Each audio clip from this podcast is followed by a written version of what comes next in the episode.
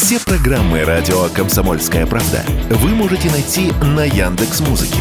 Ищите раздел вашей любимой передачи и подписывайтесь, чтобы не пропустить новый выпуск. Радио КП на Яндекс Музыке. Это удобно, просто и всегда интересно. В Государственной Думе хотят ограничить работу так называемых наливаек или точек продажи спиртного в ночное время на первых этажах многоквартирных домов. Что именно имеется в виду, объяснял коллегам председатель Госдумы Вячеслав Володин.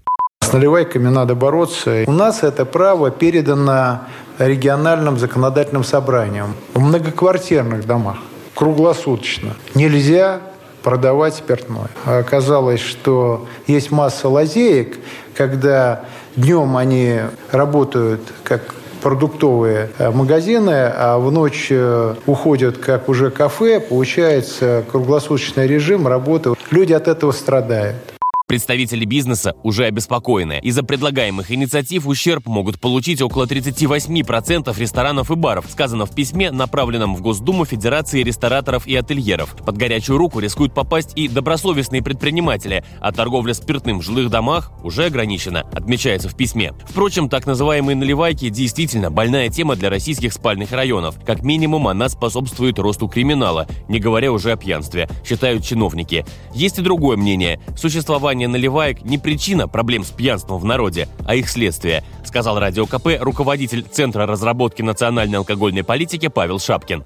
Да, действительно, их много, и первыми магазинами, которые в новостройках появляются, как раз являются пивные, вот эти всякие магазины разливного пива, алкомаркеты, зачастую там в одном квартале их там по несколько штук сразу. Такое традиционное занятие я думаю, что это скорее следствие, а не причина. Вообще надо заниматься тем, что снимать дневное время потребления алкоголя по телевидению. Нужно заниматься антиалкогольной пропагандой. Нужно вспоминать, что у родителей есть ответственность перед детьми, что они их не должны за общий стол сажать, там, где пьют спиртное. Комплексная нужна программа.